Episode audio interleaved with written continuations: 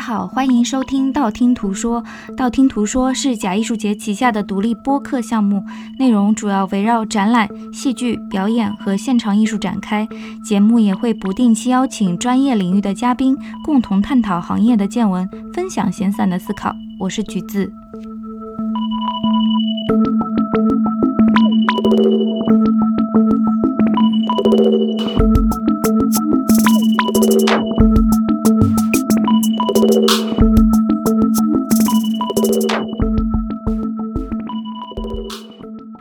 播客配套的补充图文索引已同步更新在微信公众平台“假艺术节”。消失了很久之后的道听途说播客，在春节之后终于回归了。那这段时间，我也是跟大家一样，沉迷在一款小名叫做《聊斋》的。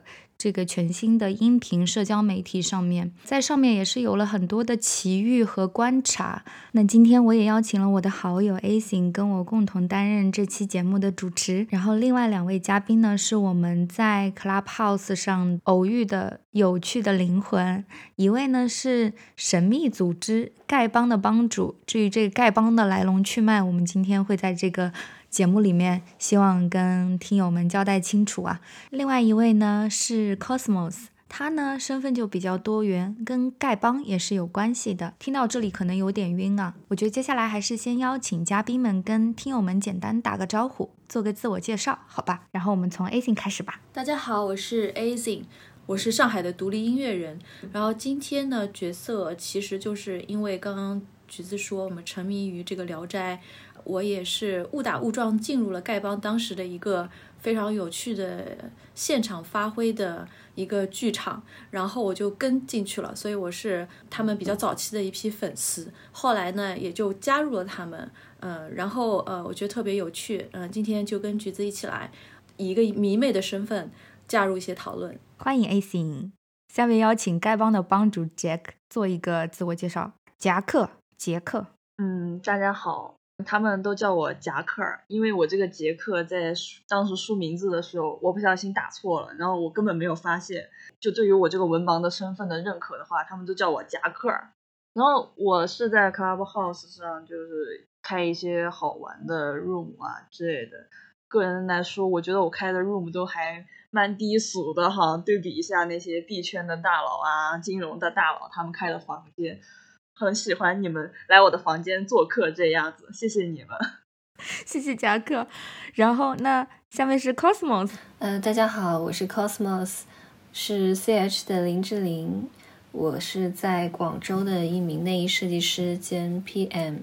我一开始呢，其实就是跟着产品经理圈，以及会看一些跨境电商之类的。我也喜欢去我的一些大佬朋友的房间里做客啊，跟他们聊，遇到不懂的就问。通过林志玲的形象被人们熟知，是因为有一次，一个叫 Daily，还有北京 Daddy 的几个人，还有 Kita，就他们组织了一个声音模仿秀。那时候其实规模还不是特别大。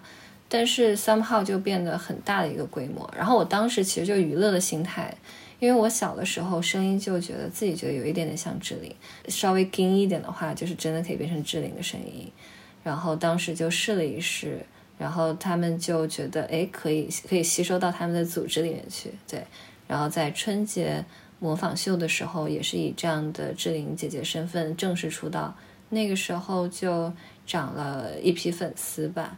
嗯，我遇到夹克是因为我本身喜欢到处逛，我就是一个没有给自己设限的灵魂。其实当时是看到他们有一个 room 在说东亚 vs 高华，然后我就觉得这个概念很有趣，然后我就想进去看一看我到底是哪一种。然后他们就给我发了一系列的问题，然后类似于你小时候被爸妈打过吗？这种问题我回答了之后，我说我小时候被打过呀。他们说那你就是东亚，欢迎加入我们。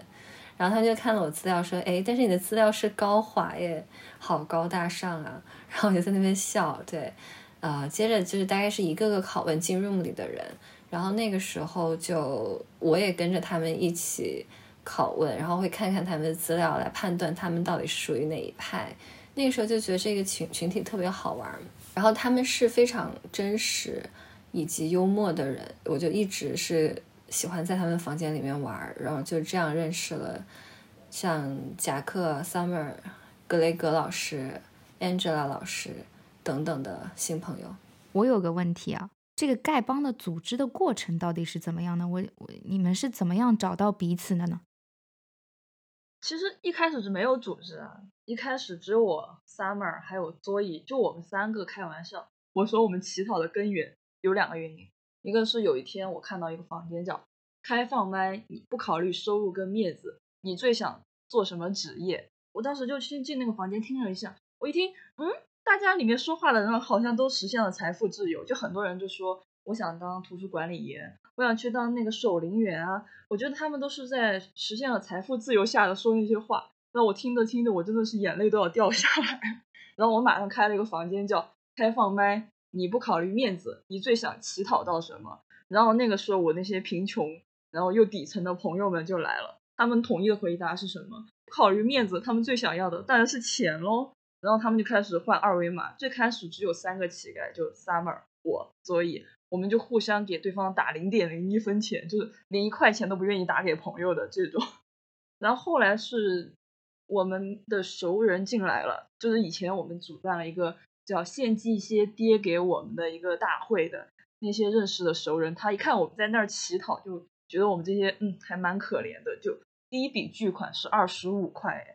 然后所有的乞丐就疯了，看我们笑话的几个路人，他们就说啊，怎么就收到二十五块钱呢？然后他们也变成了乞丐，是一开始是因为这个，然后第二个原因呢，是因为是真的是因为唐探三，就我花了一百四十八块五买了两张唐探的 VIP 的票，跟我弟弟去看，然后因为唐探三太难看了，我真的精神都给我看抑郁了。回家之后我就开了一个房间叫。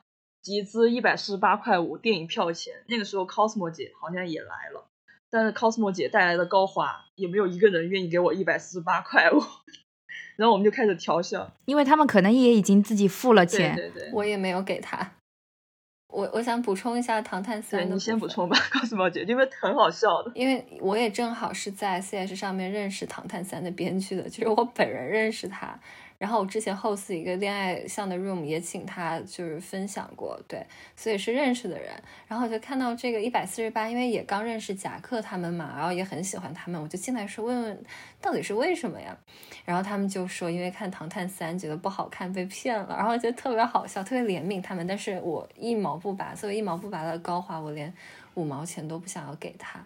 对，但是我那个时候就说。那我们一起去乞讨吧。我记得当时好像我们是跳到了梁欢老师的《献祭我一些灵魂》吧。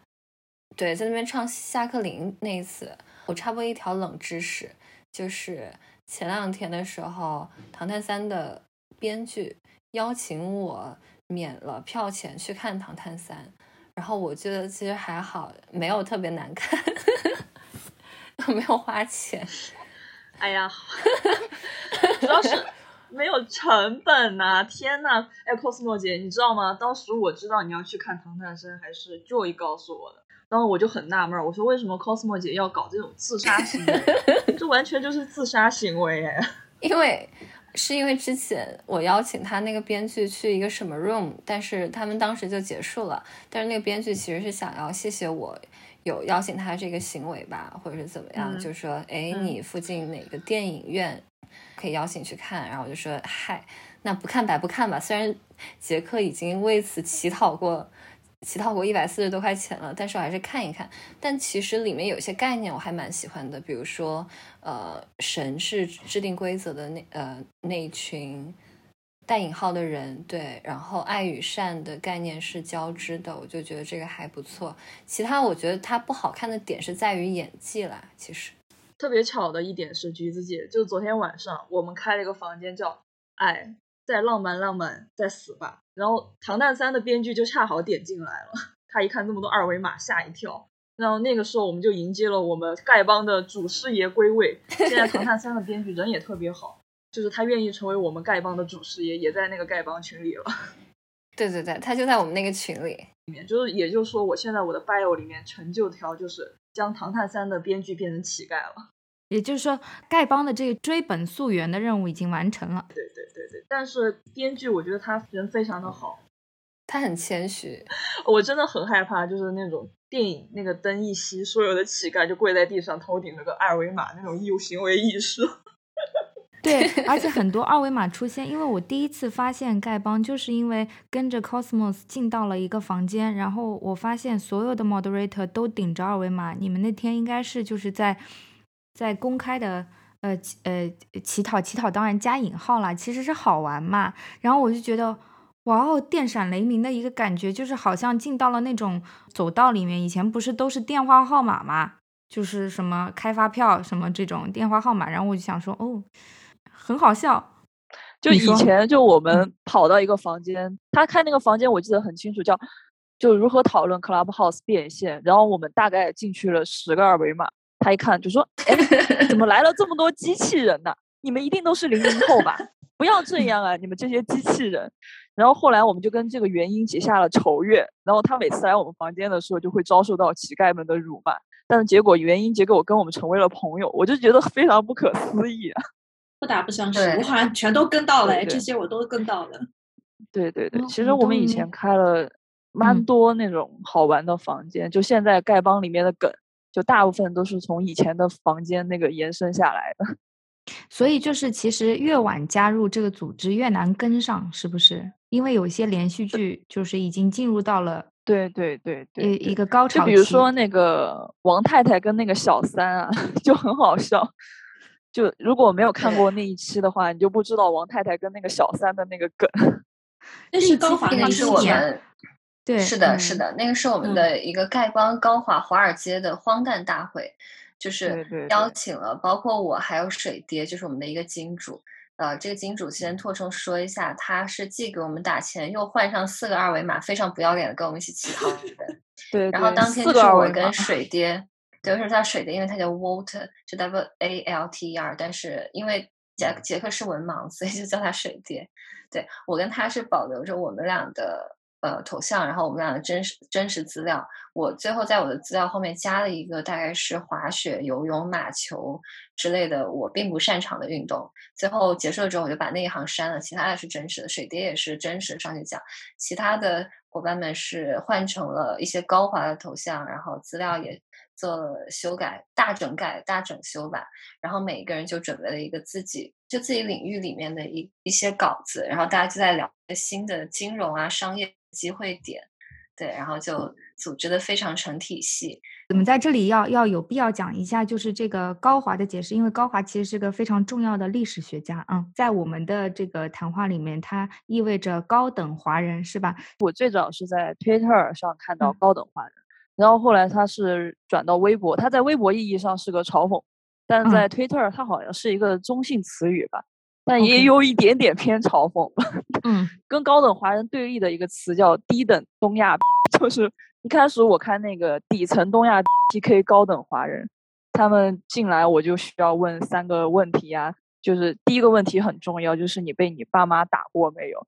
因为真的就是高等华人一般都不会打自己孩子，但是底层的东亚，比如说小时候我就是真的是被暴打过，所以我一开始会问这第一个问题，后面两个问题呢就稍微有一点点的下流跟下贱，也不知道能不能在这里说。实在不能说就可以消音就好了，你先说。对，如果你实在不能说的话就消音。第二个问题就是要问你嘛，就不管男的女的都要问你。估计会被消音掉。对，第三个问题，有人会承认吗？就是有有有有啊。我其实真的，沃润吉为什么说我们要问？是因为就是 Summer，就是我的朋友，他以前开了一个房间，叫有一个伟的朋友，男朋友是你的福报。这个房间，我们本来开的是搞笑房，知道真的是搞笑房。我觉得正常人听了这个名字都觉得是个搞笑房。结果那天来了非常多的男性啊，在那里传授什么。防的经验，我们就听了就很无语。那个时候我们很有礼貌，哎，我们很有礼貌。他讲了六分钟，我们一句话都没有打断他。然后那天之后呢，我和 Summer 整个人就变化了，你知道吗？质变了。从那天起，我就会唱下课铃。就我听到我自己不想听的时候，我就会唱下课铃。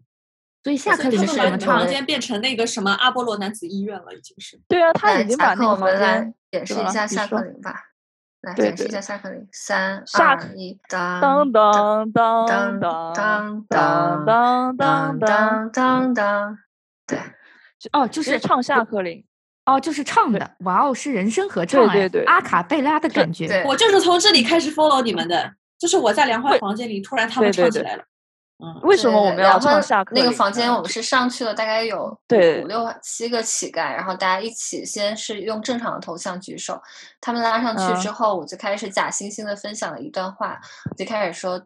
突然好想听下课铃哦，然后大家就纷纷的说：“突然好想听下课铃哦。”然后就开始唱，下大家就开始唱。然后有趣的是，对台上的有一个 co-host，他还在说：“哎，所以是真的要下课了吗？”对，就当时很爆笑，就是梁欢他们都没有反应过来，沉默，没有反应过来哦，因为他们当时那个话题叫什么？你遇到过最装逼的人？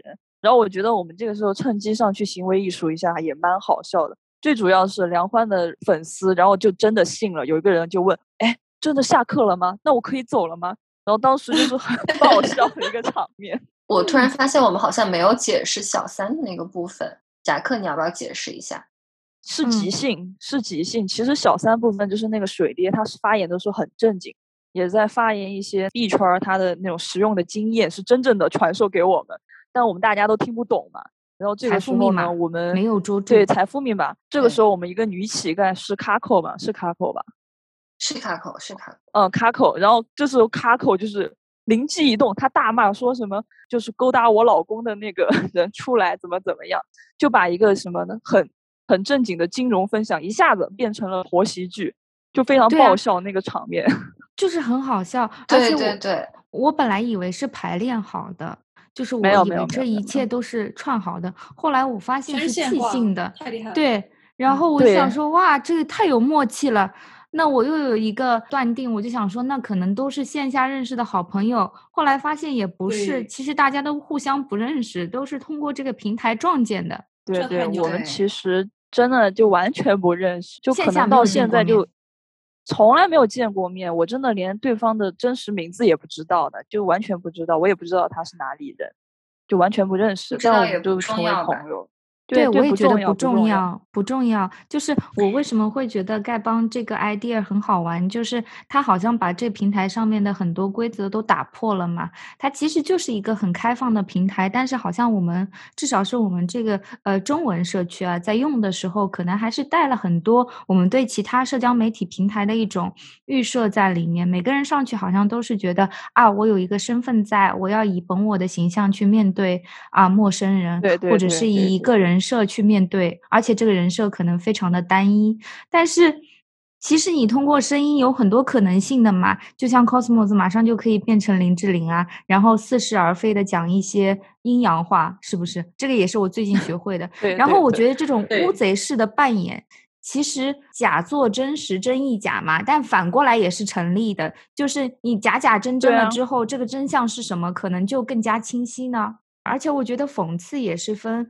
高低的嘛，就是廉价的嘲讽，当然有它好玩的地方。但是我是觉得那个高等华人那一场，其实在我看来是一个，当然你也不能说是完美啦，但是就是从即兴的表演来讲，它非常成熟啊，而且确实中间也有很多可能某个行业的专家有参与这个讨论，那一下子有的状态就不一样了。对吧？然后我分享的部分是关于 BDSM 文化、亚文化在中国的教育，以及它相关的呃成人用品的市场。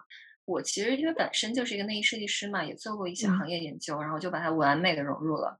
就一二三四五讲的特别好，我们那个群里大家在那边说 cosmo 姐真棒，对，现在大家在群里面说彩虹屁，然后就是非常好的把它说了出来，然后还真的有不少网友加我，因为我最后留了微信号嘛，他们加加我就是想要跟我探讨这个产业以及未来联合创业的可能性。到了最后水爹发言，对，当真了。到了最后水爹发言，还有那些。呃，正宫抓小三的闹剧，他们还在给我线上微信吐槽说：“天呐，这个是我见到的最扯的发生的事情。”就他们以为这些是真的。对啊，就因为我记得夹克还说了羊粪新能源嘛，然后我真的是笑翻了。我就想说，嗯，是 organic，还有人说什么呃羊粪酿酒，然后我想说，嗯，那应该就是到这个地方，应该大家都知道了吧？对，我也觉得到这里应该是个分界点。对的，对。但是没想到，还是大家还是相信的，就是觉得这一切是真实的。对对。后来就有一个我我开了个房间叫“羊粪新能源”的那个 room，就跟我的朋友在复盘我们刚刚开的那个房间，突然就冲进来一个姐，就是她冲进来就。骂我们说什么？你们好闲啊！你们不要装了，不要再装高华了。然后开始说他朋友在那个华尔街交易所工作，怎么怎么样？说你们一听就是假的，怎么怎么样？我们就说啊，我们本来就是假的，姐。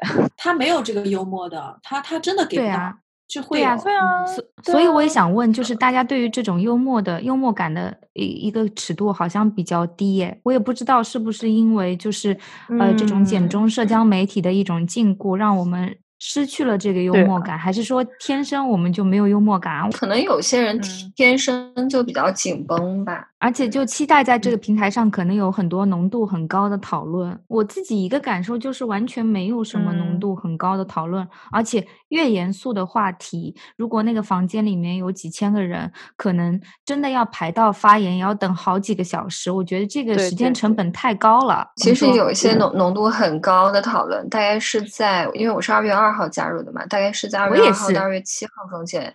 对，就第一种那个时候，大家在讨论，像是我是看跨境电商，然后还有在看说，我还去听一些关于什么半导体啊，因为我什么都喜欢，就不仅仅是丐帮，就很些很严肃的，还有一些什么心理学，然后后来还有一些 PhD 的一些焦虑，就是他们的入职、他们的未来之类的，就这些还蛮严肃的。但是到最后，因为可能说你开始严肃的讲一个你相关领域的问题，你就并不想要，比如说在第二周、第三周还讲了，所以就面向着是一个能够输出严肃高质量话题的人的这样的一种下沉，他们就是想要去玩的。然后后来的话，就是比如说在丐帮，我就觉得挺舒适的，因为每天反观丐帮，其实嗯。其实一开始他们就是以玩的心态的话，我我发现最近我们的话题却变得越来越深刻了。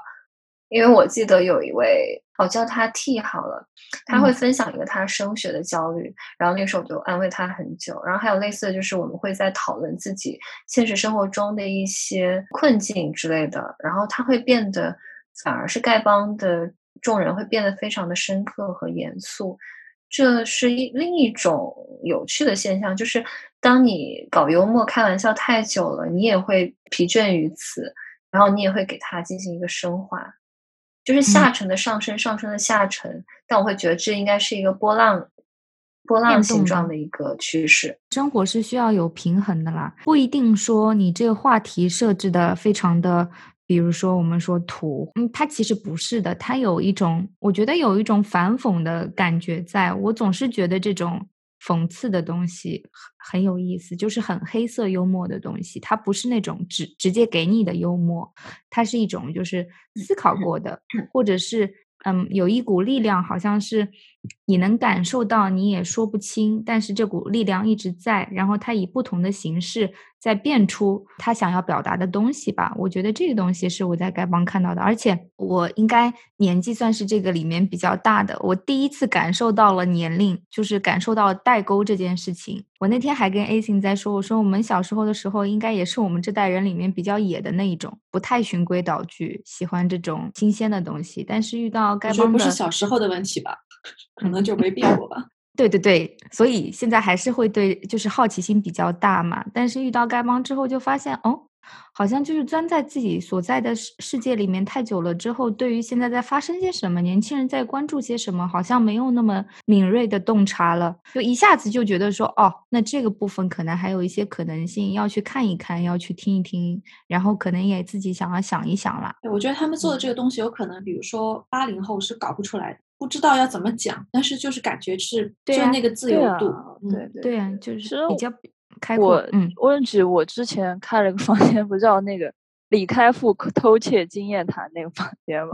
我为什么开那个房间啊？是因为有一天我们聊到李开复的时候，他们聊到李开复的自传的时候，我搜了一下李开复的百度百科，我发现他的百度百科里面写着他小时候偷钱的经历。然后当时我就在想，我说 哦，偷钱的经历，我觉得还蛮好的。然后我就。当时我是开了一个私人房，真的是私人房。我把我朋友拉过来，结果没有想到李开复偷窃经验谈就来了好多人啊，然后没有办法，我才在那里当主持说，那这样吧，大家讲一讲自己的偷窃经验吧。就真的，我觉得小时候大部分人都偷过东西，就没有什么不好承认的。你偷钱也好，偷什么也好。然后那天晚上也是也有大佬过来分享，就还觉得蛮好玩的。就其实那个房间也是一个搞笑房间，但是因为李开复这三个名字就太有含金量了。就吸引了很多高华过来，他们就在那里听啊看呀。还有我记得很搞笑，是我们那个房间里面就是有一个我们的一个金主叫泽维尔，然后他就他听完一个故事，他就会换一张头像来表达。就是我记得那天有一个大佬，他讲自己偷创意、偷项目，那个泽维尔呢，他就换了一个郭敬明的头像，等于是一个 报幕员。然后最搞笑的是一个台湾的朋友嘛，他说了自己当兵的苦恼，就是他的时间被偷走了嘛。然后我们听了还觉得蛮感动的。结果结果，这个大佬，我们的那个金主换了一个花木兰从军的一个头像，就让我蛮蛮会的嘛。对啊，他蛮会的。对，他很幽默。金主他很幽默。金主泽维尔真的很幽默，就是就我们就是偶尔在群里给我们发发红包的人。对，然后我们就是真的就是我偶尔开那种私人房，但我取标题就一般会取的比较，呃，猎奇也好呀，好玩也好呀，就反而会吸引到很多人过来。吸引到很多人过来之后，我又没有办法，我说这么人多人来了，大家就随便上来讲一讲，我也不用排麦序，就直接你举手，你上来讲就可以了。当我觉得无聊的时候，我就会唱下课铃啊。刚刚 A 信说，就是呃，八零后可能呃组织不了这样房间嘛。其实之前我们在这个上面。哦，我也尝试组织房间，我用我的思路嘛，因为我想跟人好好聊剧场。后来我发现，哎，这个思路好像行不通。然后呢，我就有一天晚上开了一个什么财富密码，然后说什么做戏剧的人可以比特币自由吗？结果就是刚开始还是很严肃，后来有一位著名诗人，我们网络诗人乌青老师就进来了。然后他就说他已经实现自由了。哦。然后对对对对对，那天我们丐帮的好朋友们也在里面，然后他就被搅的有一点，就是我觉得可可能是被唬住了。但他后面都已经否认自己财财富自由了，就没有没有没有，那个后面后面还是在比较后面的地方。对对对，后面我们去了那个，对，第二天我们去了那个乌青，就是我当天没在啊，我后来去了那个乌青咖啡馆，跟乌青老师交流，然后我还学他念诗啊之类的。就他这个人挺好玩的，还蛮包容我们的嘛。他他就否认了自己就比特币挚友，然后也说自己不用 QQ，因为当时我们 说要加吴昕老师微信，吴昕老师说没有微信，那我们就说那加一个 QQ 嘛。吴昕老师说他也没有 QQ，然后我们就没有办法，就只能在那个房间缠着他聊天。然后吴昕老师那个头像又是一直含着电动牙刷，然后我们就用集体用电动牙刷给他写了首诗歌啊，这样念给他听，这样子就还蛮好玩的。全是即兴的，我们在那个房间念的诗歌，吴昕老师觉得还蛮 不错的。所以啊，就是你也搞不清楚他是在说真话说假话，反正就是大家其乐融融的，我就觉得挺好的。对啊，其实你上台发言，你绝对有表演的成分，就跟我在现实生活中，我看我朋友他们拍纪录片，他不管是什么阶级的人，不管是什么层次，也不管什么性别的人，他只要看到那个摄像头那个红灯亮起来的时候，他就会不自觉的表演，这是真的，就是你。对啊，拍纪录片就是比较看得透的一点，就是在镜头面前人都是会表演的。你只要开了那个麦克风，跟按下那个你的那个摄影机的那个录制键是一样的，是有那个表演的那种亢奋的成分在的。所以我觉得大家都挺好笑的，大家都是在表演了。其实会觉得只要是有一个观察者，然后被观察者就会去表演。By the way。贾克贾克老师他其实是有学戏剧的背景，你可以给大家普及一下你的这个从女排运动员 到戏剧生的一个经历。但贾克老师帮主的经历，对我我是一开始打排球是，然后后来打排球就太累了，就就天天被不是被打排球，我是被球打呀。我被球打的就鼻青脸肿的，真的，你就你就根本想象不到，真的是女排，女排不叫女排了，就是天天挨球打的那种女，那个排球是真的很硬。然后后来我就转校去学那个，对对，去学表演了。我没有想到学表演比那个比被排球打还要难受，就是你要挨受穷苦，就学表演的就学话剧的，大家都好穷啊！我的天呐，对吧？我没说错吧？剧场这一行，我全世界都很穷的。剧场这一行太穷了。所以你觉得这个表演的训练对你组织这些有帮助吗？我觉得完全没有帮助哎，真的。就你，可是我觉得表演夹克入戏很快，就感觉夹克，比如在 Clubhouse 上的人设可能跟。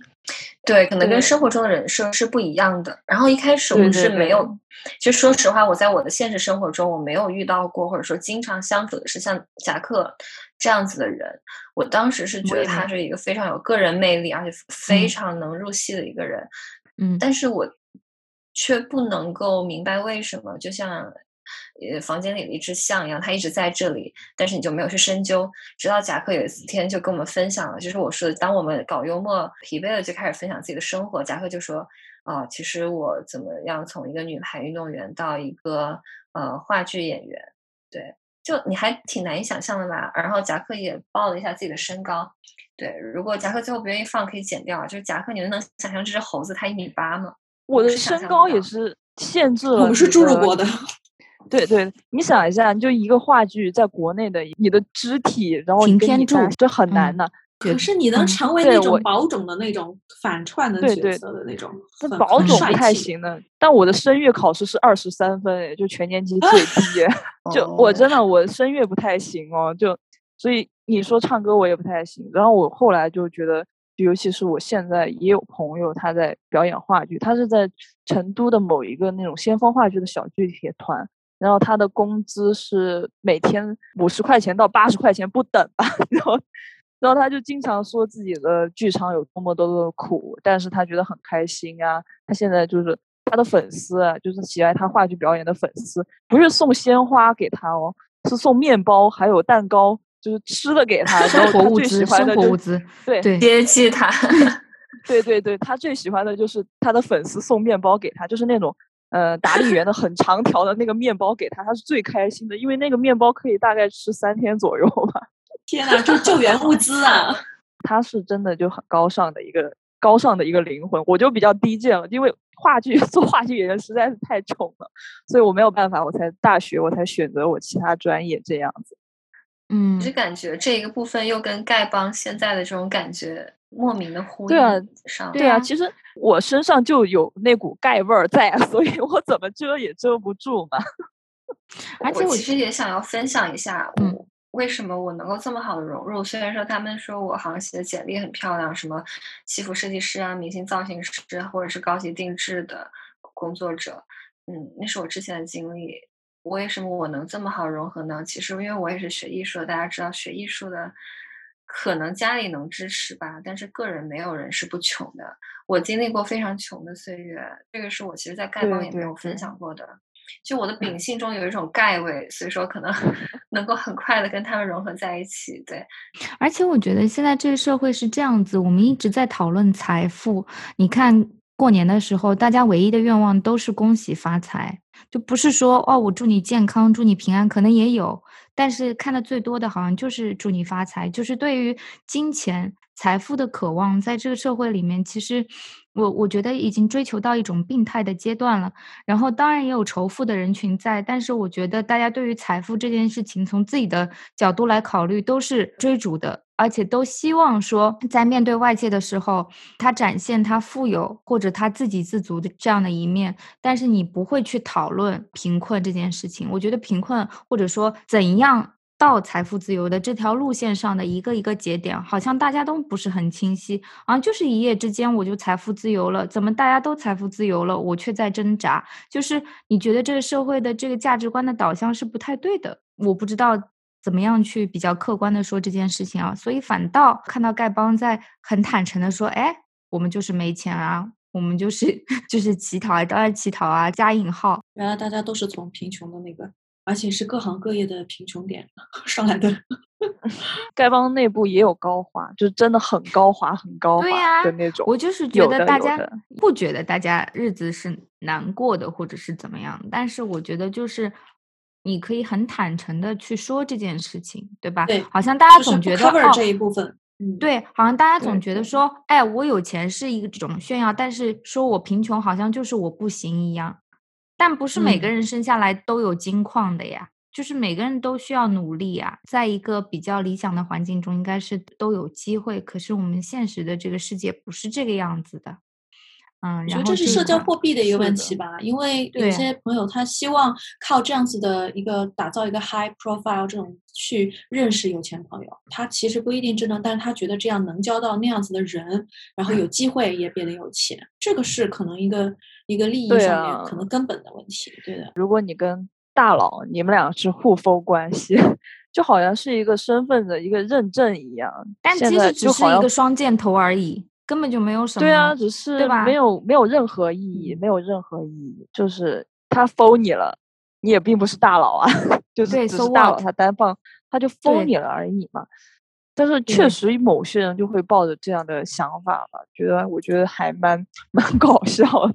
但世俗生活中很多时候可能都是这样，就是他觉得自己拥有这种对社交货币了，他就拥有了某种特权，其实也是很虚幻的。嗯，我觉得就丐帮可能是很很清楚这个，然后是打破这个解构了这个东西，然后也不是很直给的给你看，但是是用自己一种方式来表现这种通透嘛。对，而且他戳破了这一层纸说到这个，说到这个虚幻的东西，我有在思考。其实我会发现，嗯，这个虚虚幻的东西，它还还有的时候，它还真的能有用。比如说，这个其实就有点像股市。就这些东西都是被炒起来的，但是它确实存在着它的流流通的意义，还有就真的可以去去做一些事情。比如说有些访谈节目，它可能就是一个一个一个中间站，有一些 room 的话，那那些 host 他们可以呃接触到很多的大佬。那比如说，我觉得这是无形的给他存一些信任值的分，就是哪怕他并不是说在嗯某些行业特别的。算是技术型的人才，或者说自己拥有很多财富，但是如果说他有一天是以一个创业者的身份去寻求一些帮助，我相信很多的大佬他们是会愿意去帮他的，或者是帮他 make connections。嗯，这是一件值得思考的问题。我是觉得会让一些交流更加的扁平化。至于说这些交流在线下它会焕发出怎样的一种可能性，我觉得还是跟大家所在的行业啊。啊，诉求啊，双方的诉求啊，有很大的一个关系。很多用户他在这个平台上的一个诉求，可能是去找资本，因为他这个邀请制的关系，所以他其实是从湾区的这个 VC 和科技圈，然后慢慢延伸到了金融，然后带到了其他的国家。嗯，有人也去爬了一下所谓的数据线，你可以看到清晰的一个构图，就是它是怎么样蔓延到全世界各地。然后在中国的话，它是这个用户群是怎么样建立的？我觉得不排除这样的一个可能性。一个健康的社交媒体平台，它应该是包容所有的一种可能性的。只是我就觉得，就是从我一个用户的角度来讲，我更愿意看到像丐帮这样的组织的存在，或者说松散的人群的聚集吧。就是大家不为某个功利性的目标，然后是因为一些共同的对于幽默或者说对于表达的一种呃愿望，然后聚聚集到了一起，然后用一些似是而非的假假真真的一些设定在里面。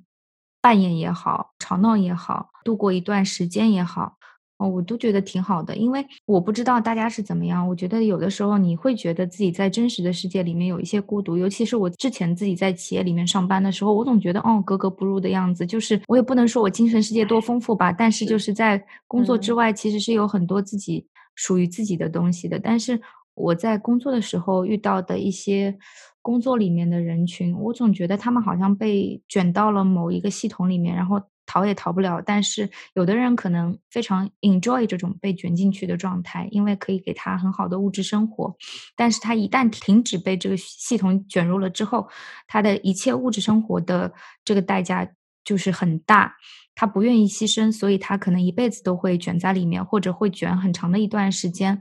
那我觉得对我来说，这样的选择我尊重，但我自己不认同。你在这个呃社会里面的一个感受就是说，如果我有这样的一个想法，我好像就是一个系统外的。人一样，你有的时候会觉得在偌大的城市里面，你非常的孤单。我在意的这些知识上的收获也好，精神上的追求也好，嗯，在财富面前好像一文不值的样子，你难免会觉得有一些些迷失或者是困惑嘛。我遇到了丐帮以后，我就觉得，哎，是很自由的一个状态。然后是没有被这个系统打扰过的一个状态，或者说已经被他打扰过，但是已经做出选择后的一个状态，哪怕只是说嬉笑怒骂、玩一玩，啊，我也觉得这几个小时的时间，就是他不需要有这种给我新的知识、新的启发什么的。我就觉得这这这一段时间度过的，我自己是很快乐的。好像跟陌生人讲心里话了之后，你你这 community 存在在这个手机里，很奇怪的一个现象。但是它就是这样的一种体会了。嗯，我觉得挺难得的。对对对，就是我想总结用几个词来总结，就是我觉得大家都挺真诚，而且都就 don't give a。嗯，对这个世界的规则，就是有点想挑战。嗯，其实对，而且其实大家都很善良。对，你说，哎，温润姐姐，就是我曾经开过一个房间，就是骂 Clubhouse，你毁掉了我的生活那个房间，就不知道你们带了太多时间，我好像不在哎。对，你们不在的话，其实我听到一个非常好笑的一个事儿，就是。我就我就规定嘛，上麦的人你必须骂 Clubhouse，你谁也不能骂，就你要骂 Clubhouse，毁掉你什么生活。然后有一个有个有个叔叔吧，他年纪挺大了，但就叫他叔叔吧。就有个叔叔，他一上来说：“等一下，我在给我的孩子包尿布。”然后我们说：“等等你，等你，等你，赶紧骂。”然后他就开始骂 Clubhouse，他说他在一个 room 里面，应该是一个严肃发言的 room 里面，就是他开了很多天，他提前三天打好了草稿。还写了好几页，然后把它压缩进五分钟，然后准备发言，排了五个小时，就把那个孩子抱在胸口，你知道吗？就排了五个小时，然后终于到他的时候，他真的是激动惨了。然后他正要他开麦，大概讲了一分二十秒，然后就有人打断他，那个 moderator 也也就是也没有怎么管吧，然后就觉得可能觉得打断他的还挺有道理的。然后他就被被迫下麦了，然后他就很生气，他说他的职业是家庭主妇，然后他巨生气，在那里狂骂 Clubhouse。那个房间还有个男的说他因为玩 Clubhouse 出车祸了，然后你知道他又不讲重点。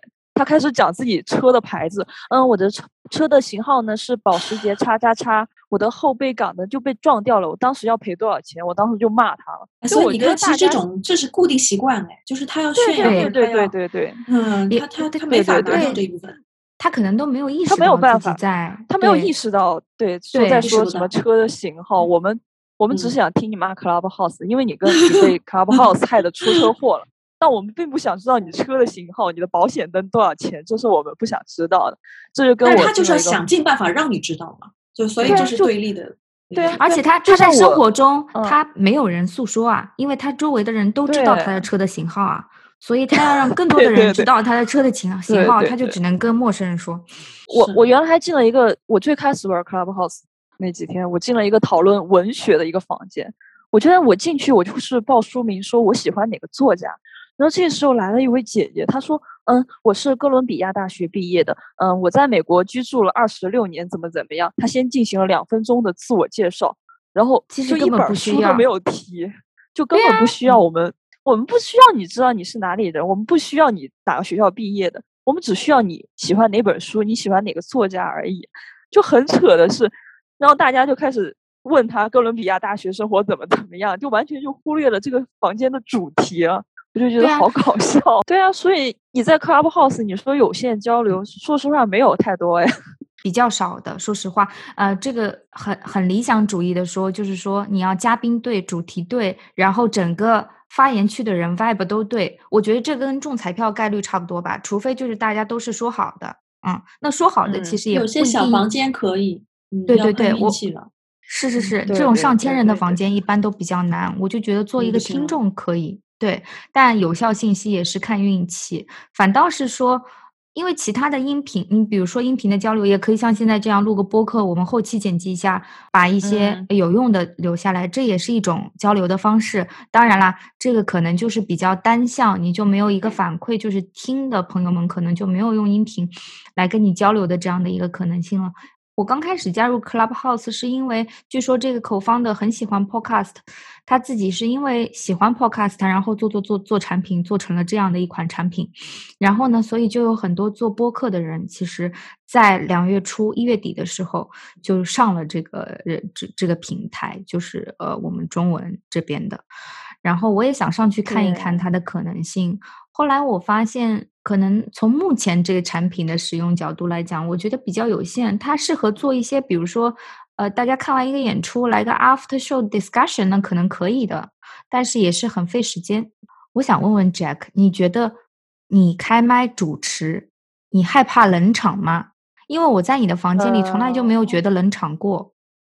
嗯，我根本不怕冷场呀，因为我觉得冷场是出现在，就是我一般就不会让那种我觉得很无语的人让他开口说话。我一般就说，嗯，这个人 还蛮无聊的。我一般就先杜绝了他让我冷场的可能性，这样我的房间就永远都不会冷场了。你会直接说麦都不闭麦的，他们都是，就是对啊，有就是因为。在我的房间，真的就是大家真的是随意打断，真的是一个呃一个比一个声音大。有些人还就得了那个 moderator 之后把我踢出房间。我觉得这样子无所谓啊，我再进来就是了嘛。就我有一次一个房间就把连续把我踢出去六次，那可是我开的房间。然后我就觉得 这个这个他们叫什么呢？他们说这个是是我，他们说我经常实施那种威权主义，我比较在这个房间独裁。然后我把那个权利给他们，moderator，我把分封给他们之后，他们就觉得，那你独裁的话，那我也可以独裁，我也可以把你踢出去的。我觉得这一点还蛮好玩的。那你成为先帝是那一次吗？对我成为先帝是有一次我们换头像集体活动的时候，有一个台湾人把出师表偷在他的头像上，然后直接就把我变成先帝了。然后我还开了个先帝停尸房，停了一晚上，把自己放在里面啊。对啊，我就觉得挺好玩，因为你就根本不知道下一秒会有什么剧本会发生，就各种稀奇古怪的那种剧本。就比如说我们那就跟 Cosmo 姐，我昨天在那个我们在一个很无聊的房间，我们就在那个浪漫浪漫在死的那个房间，就突然冲出了我们的祖师爷唐探三的编剧，然后我们就开始对他进行顶礼膜拜，就特别好玩。就是就是你就突然发生的这种情节就太好玩太好笑了，就。充满着惊喜感，你就这样子招架不住哎，有有的人是不是招架不住？招架不住其实也是另外一种好玩，就是他完全不知道你们在说什么，然后就接不上。嗯，我有我记得有个高华特别搞笑，是一个我们叫他钓竿哥，就是他的头像是一个登山的一个一个头像，让我们我记从来我在 Clubhouse 不会记名字，我一般都会取外号，什么浴袍哥呀、钓竿哥呀、狗狗哥啊之类的。然后钓竿哥经常来我们房间，然后他有一天终于上麦了。他他对我说的第一句话就是：“其实我在生活中就没有见过，就是你们这些骂人的，我觉得好好玩呀，好有意思啊，感到一感受到一种全新的体验，就觉得蛮好笑的。真的就是在现实生活中就从来没有骂过人呢。这种因为大家都相敬如宾，可能他身边的这个圈子，就是或者说他平常的这个跟朋友的相处都是比较纯洁吧。”或者就是没什么负能量。但是夹克，你平时呢，就是是完全跟 C H 上是反转的那种性格吗？没有啊，我现实生活中跟我在 C H 上是完全一模一样的。哦，真的，就是我在现哦，现实生活中我稍微收敛一点点吧。只要你觉得没有冒犯到别人，你说脏话其实是无所谓的。但反而是有一些人就是很正经的阴阳怪气别人，我反而觉得那个比说脏话还要恶心一点。对。我我是觉得你那个 creativity 很强，就是那个词汇的创造力，而且都是临时创造的，太语言的天赋，没有一定的练习就没法成，你知道吗？所以这不可能，就是一下子就成这样。对，而且房间的名字也很好笑，就是 我就因为我我以前开了太多那种 好笑房间的名字，我都现在有点记不起了。那橘子姐，你印象最深是哪个房间啊？我印象最深的就是你们那个什么港股、美股那一次啊，就是华尔街，嗯，哦什么那个那个房间是格雷格老师跟 Pussy 哥他们写的。格雷格老师这个人也特别的 好玩，这是他取的。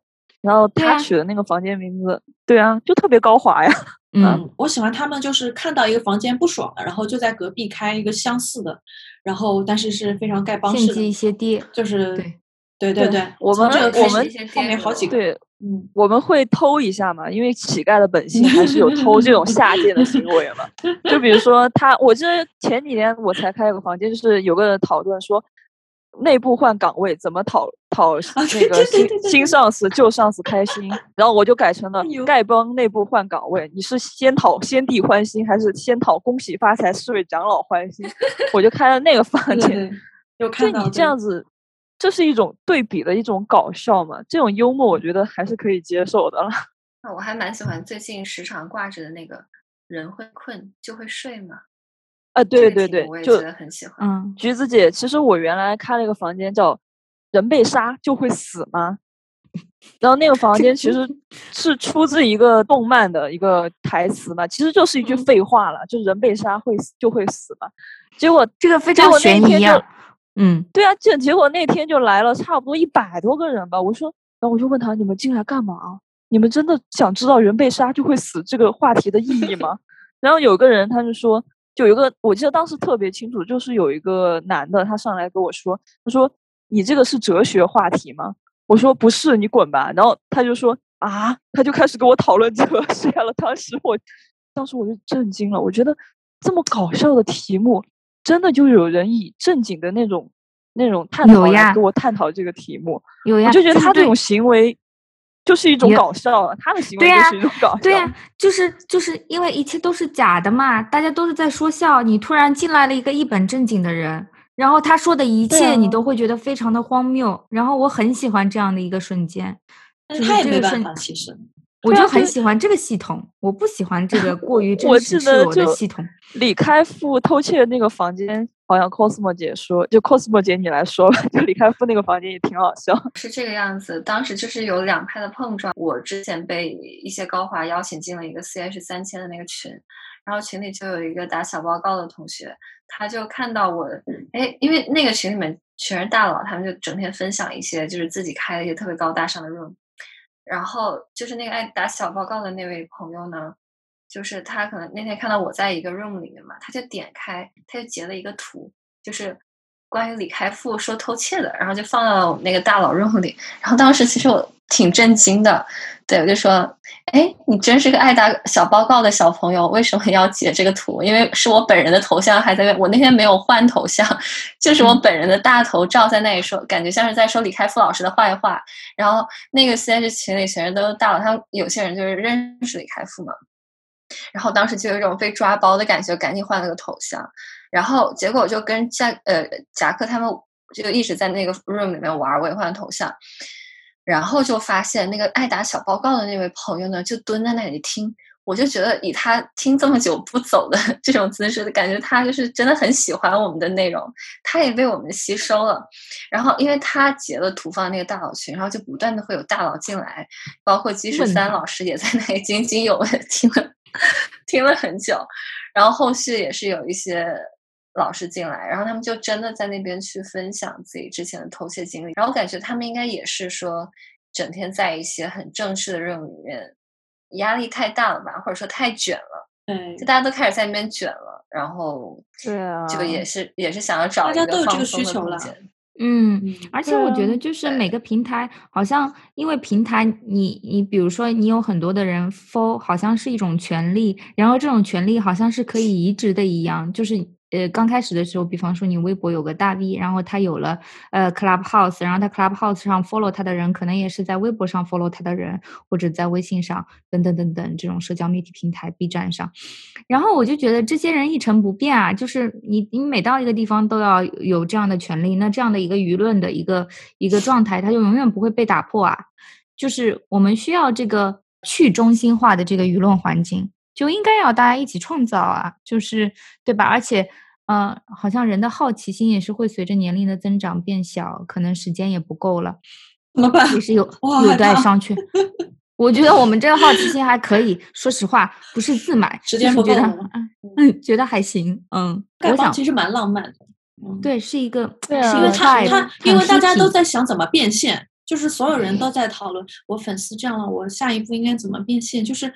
那种焦虑是已经侵蚀到你骨髓的，呃，但是呢，丐帮是把二维码亮出来，然后说你给我钱，但他没有想着，对他其实也不是说根本不想变现，对啊，就不是那个意思，是好，所以但是跟那些人装着我，对，装着我是一个怎么样，其实想要变现，他其实是非常倒过来的，对啊，这个是浪漫的点，真的，我我。在一个房间听到如何变现是。它的形式其实跟我乞讨还有本质上的一样的，它是什么呢？它是开一个非常有意思的分享，他就让换上他的群二维码，对，群二维码之后呢，然后进群，然后你以群的红包的形式，然后给那个发言的人，就跟我们乞丐是一样的吧？只不过我们是亮二维码，你是直接加群再发红包，只是多了一个发红包的一个过程而已。我就觉得蛮搞笑的，就是所以进了那个群里发发言是要交钱的，是吧？没有，他是觉得就是那个人他是建了一个群，然后他在那个群里面就说的是他他觉得自己说的很好，就求打赏 的那种形式，然后大家发红包给那个就是刚刚发发言特别有意思的人，把钱发给他这个样子。其实跟跟我们丐帮，我们丐帮也是表演啊，我们也有也有口水费用吧，喝口水的那种 水费总有吧，其实跟我们的意义是一样的，只不过只不过他们是觉得。直接顶二维码上去实在是太丢人了，太丢脸了。他们是这个要面子嘛？对对对，对啊，对，是是啊，就是表演。以前就是在剧场里看戏，经常会有，比方说每个周二，我记得以前有有剧场是这样，或者是周四，他晚上就是会演出，然后他不收你门票钱，但是你可以 pay as you wish，就是你你愿意给多少给多少。然后我就觉得这个就很可爱啊，就很乌托邦的一个想法，对吧？而且通常啊，据说就是在一个比较好的一个环境里面，他那一场的收入可能比他按票价卖的会会高，因为大家就觉得说我喜欢这个戏，那我就多给你一点。你平常比如说是二十块的戏，那我我可能给你二十五块、三十块都都有可能，就英镑。穷学生他也可以在这一天去看，因为他可能买不起那种票，他给你。给你五磅，那也蛮好的嘛，我就觉得挺可爱的，就这种这种做法。那其实等于说，Clubhouse 就是一个提供舞台，然后让各方的能人上去表演的一个舞台。其实就是 Clubhouse 等于一个环形的是个舞台。对，我就觉得它就是莎士比亚说的，就是个 stage，就是每个人都在。对，它就是一个一个环形的剧场，它也有台前跟幕后的分隔。台前就是你当 speaker，你当 moderator，你在台前发言。台后是什么呢？你私下你在一个你们个私密的 room 里面，它就是一个幕后了。它也有幕前幕后的一个分别，我觉得特别有意思。贾克，我记得当时我们开完了那个高华的会议之后，我们还有一个休息室，就大家在那里放松。对，你们有丐帮休息室，有时候我们还点进来了，会骂他们。对，说 你们下来干嘛？对，乞丐休息你们也要看，也不打钱，记得。对对对，而且对我们这些人骂不走。对对对，我每次就我真的我我每次骂他们下贱贱种，我说你们怎么还不滚？就每次都不走，每次听得很开心。我就感觉到，但我这种辱骂呢，只是没有骂你下等，我只是骂你下贱。然后这些人呢，就听得非常爽，就不愿意走了。我就我就觉得还蛮好笑的。对啊，假假设九百多的粉丝，大部分都是这样的人，就抖音 follow 我的人，我第一句话就是我有没有骂过你啊？真的，然后讨骂要付钱，对吧？对对，封我的人我大部分都骂过吧，但我觉得他们还 蛮开心的，也不知道为什么。因为就是呃，现实社会中能撕开讲这种话的人，即使是最亲的朋友，可能都做不到啊。嗯，就是肆无忌惮，他喜欢你的肆无忌惮嘛，就是。对啊，就是接骂你又又不会伤到你，这个是丐帮，特别是夹克。最妙的一个地方，因为其实。我们不是开过很多场 match 嘛，就是在一开始没有搞什么大的 room 的时候，哎，其实隔壁会有人在模仿我们，但是他们真的没有掌握好那个度，然后就真的是有一个老师被骂生气了，他就开了一个 room，就是在讨伐那一波人，然后在那个 room 里面呢。哦，两边的 room 都当时晚上有两三百人在听，然后我也被聘进去了，在那边听。对我，我听了两下，因为里面有些可怕的言论，我就默默的退出去了。其实我们丐帮是怎么来的？其实丐帮名字就是一开始就是乞丐嘛，他们就打趣说乞讨钱最多的叫他丐帮帮主。然后当天我乞讨了九十八块八毛五，然后他们就开始叫丐帮帮主了。之后 就是这个其实也是开玩笑的。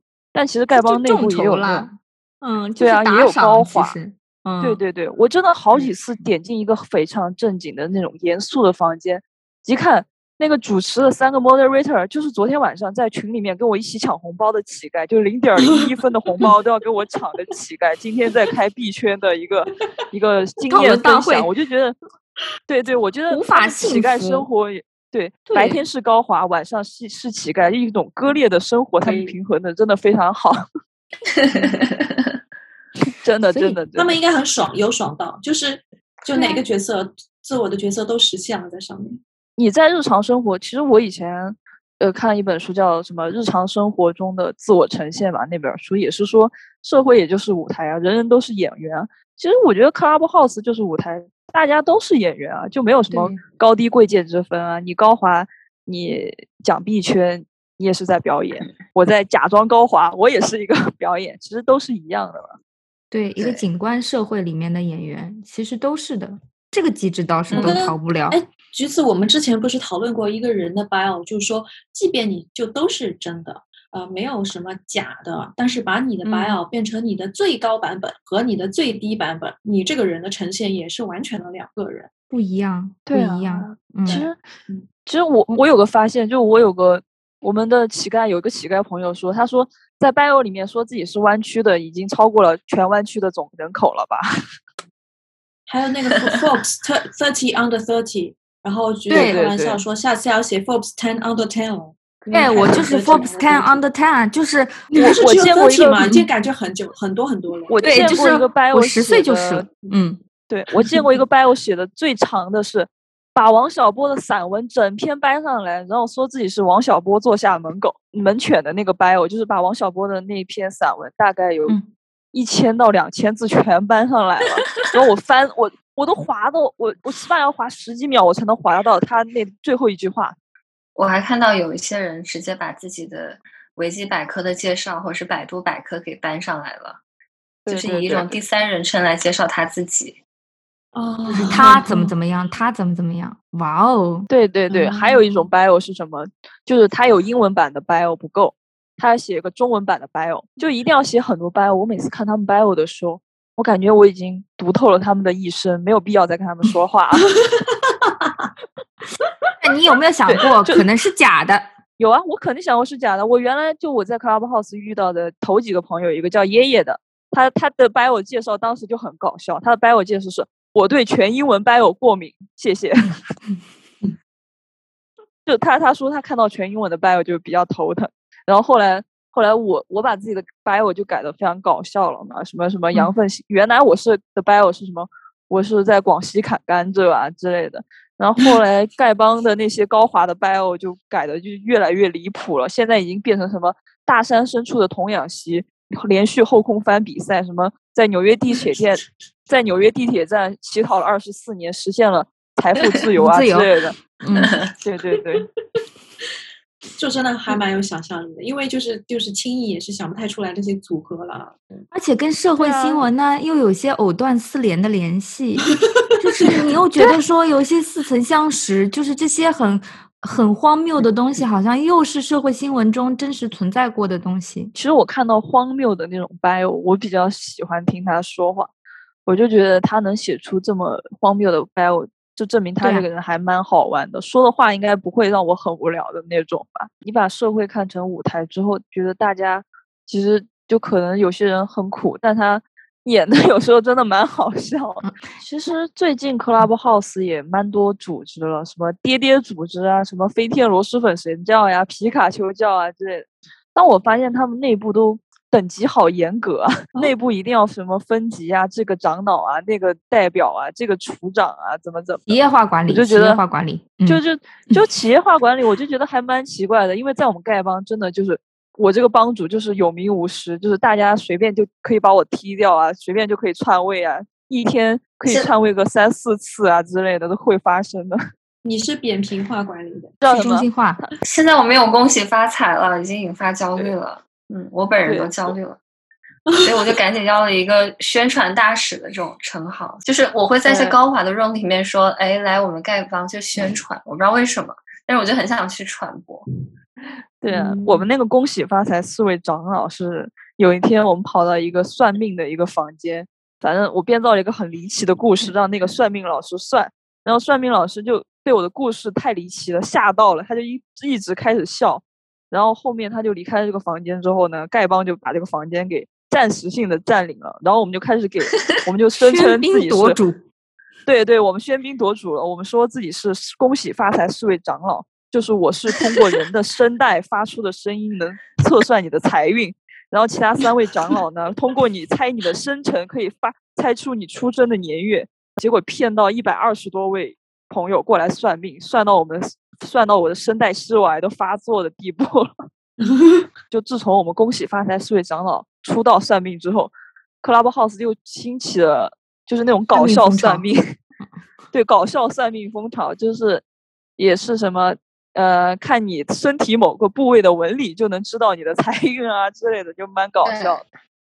就感觉现在 Clubhouse 越来越被人知道了，反而我们会引起一些风潮，比如说之前的那个点评的，然后还有就是这种即兴表演。还有什么换头像，大家一起讨论。因为我觉得即兴是最考验这个配合的，尤其是你，你这个还不像视频，你看得到大家什么时候想讲，什么时候不想讲，你这个声音是没办法判断的，而且还跟网速有关系，对吧？你所在的时区也有关系，就就等等等等不可知的因素其实有点多，那么相应的这种风险。也有点高，就其他的房间我也去过很多，我也是耗了很多的时间在上面。自从登录了之后，你想这才二月底，我们刚刚开始录制播客的，之前还在讨论说，怎么感觉已经过了一年？其实我们使用这个 app 一个月都不到。对啊，你在上面消耗的时间真的很多。你在现实生活中，我反而觉得现实生活中有点疲倦了。我把该说的话都在 Clubhouse 说完了啊。那我们本期。非常开心，但是就在这里打住。然后喜欢丐帮和我们丐帮成员的朋友们，欢迎来 Clubhouse 跟这个松散的无影无踪的一个可爱的团体偶遇。然后接下来是 After Dark，After Dark 想问夹克一个本质的问题，呃，一个哲学的问题，就是这个羊粪新能源的未来，你你你还打算就是继续下去吗？继续讨论下去吗？就我家那个十三只羊的产量来讲。我觉得这个项目虽然产量应该把产量提下来，就是因为上次那个那个什么来着，华尔街那个 room 里面有两个新西兰羊场的人封了我，现在都没有取封。我觉得如果他们能把那个羊场的羊免费的送给我的话，我的日产羊粪量能达到一吨的时候呢，我这个生物转化能源率呢就能稍微的提高那么一点，就这个项目才有搞头，才有我的天使投资人才会来投资我。就目前来讲，这十三只羊呢，我觉得还是好好作为以后我作为新西兰羊场的种羊来保养吧。谢谢你，谢谢夹克。然后 Cosmos 的话，这边因为我知道 Cosmos 其实有另外一个身份，就是志玲姐姐嘛。今天的结语就是你来说，因为平常其实，在 Clubhouse 都邀请，想听都听不到，要 Cosmos 自愿才会听到这个声音，对不对？好，今天非常开心来到 Orange 的 Room。这个是我莫大的荣幸。然后今天跟艾信还有我们伟大的丐帮的帮主贾克同学讨论的非常开心。那么志玲姐姐在这里祝大家生活愉快，爱你们哦！志玲姐姐持续为您导航。谢谢谢谢大家，比心太精彩了，太精彩了。